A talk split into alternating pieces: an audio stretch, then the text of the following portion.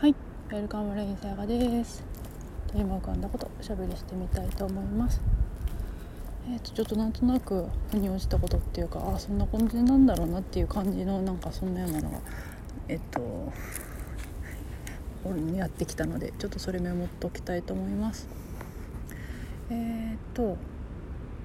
なんかこうおしゃべりしてて「そうだよね」って「そうだよね」そうだよねってお互いにこうねっていう風に意気投合っていうかこう合致するっていうか合わさるっていうか何ていうんですかね。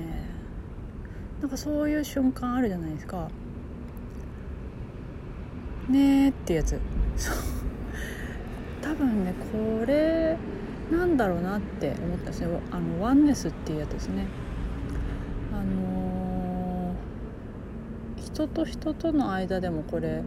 起きると気持ちいいですよね。ねーって。そうなんだよね。わかるわかる。そうそうそう。そうだよね。一緒。ねっていうその感じ。ですごくこうなんか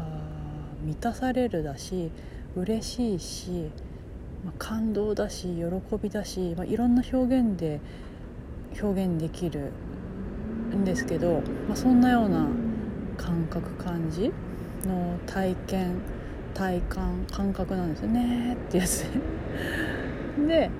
あのワンネスっていうのってこれが対人じゃなくて全体とか世界に対して世界と起きるんですよ。あのねーって。あの個人とこうマインドっていうかな言葉でのコミュニケーションで起きるねとかあとは言葉がなくても同じ景色を見ていてあ今私が感じてることとあなたが感じてること同じだねっていうその一体感あとライブとかもそうですね音楽のライブでみんながわーって好きな音楽を聴いて「最高!」とか「美しい!」とかもうその音楽に満たされているその感覚時間場所を共有している臨場感とか一体感もうねなんですよね。多分その「ね」がすごく、えーと、心をっていうかあの人を満たすんですけどでそのねえっ、ー、と対人じゃなくてそれってあの人と人とだだけじゃなくて起きるんですよね。ねってやつが。であのーちょもうなんかちょっと不思議な話になっちゃうんですけどよくなんで木とかね言葉を使わないっていうか言葉じゃないコミュニケーションでしかこう交流できないえっとものとかあるんですよね。植物とかえっと動物とか自然とかそうですよね。あの人間のコミュニケーションスキルを使ってコミュニケーションが取れない存在とかあのあるんですよね。あのうん、っていうのってあのそれことつながれるのってハートなんですよね。またハートって出てくるんですけど。ハートマインドでは交流できなくってハートなんですよね。感覚感じとかセンスとか。うん。なんかそういうので交流するんですけど。うーん、そこがこうさらにこう広がっていくとえっと世界全体っていうか、まあ、だから全体とねーってなるんですよね。だからそれが多分ワンネスってことなんですよね。